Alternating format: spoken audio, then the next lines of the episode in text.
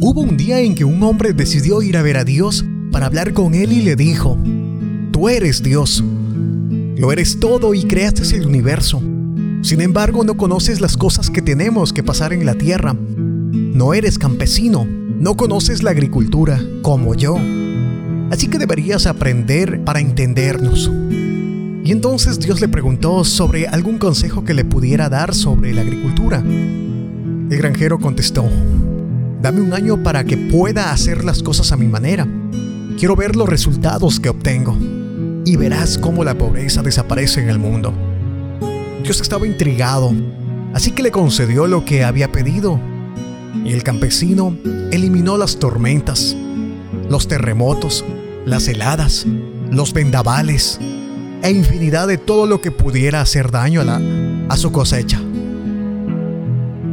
Ese año fue perfecto. Lo que habían plantado creció y creció como nunca. Así que de nuevo fue a Dios y le dijo, Vamos a tener tanta comida que si la gente dejara de trabajar durante 10 años, todavía tendríamos comida suficiente. Sin embargo, cuando el granjero cosechó todos los cereales, vio que tan solo eran cáscaras, por dentro estaban vacías.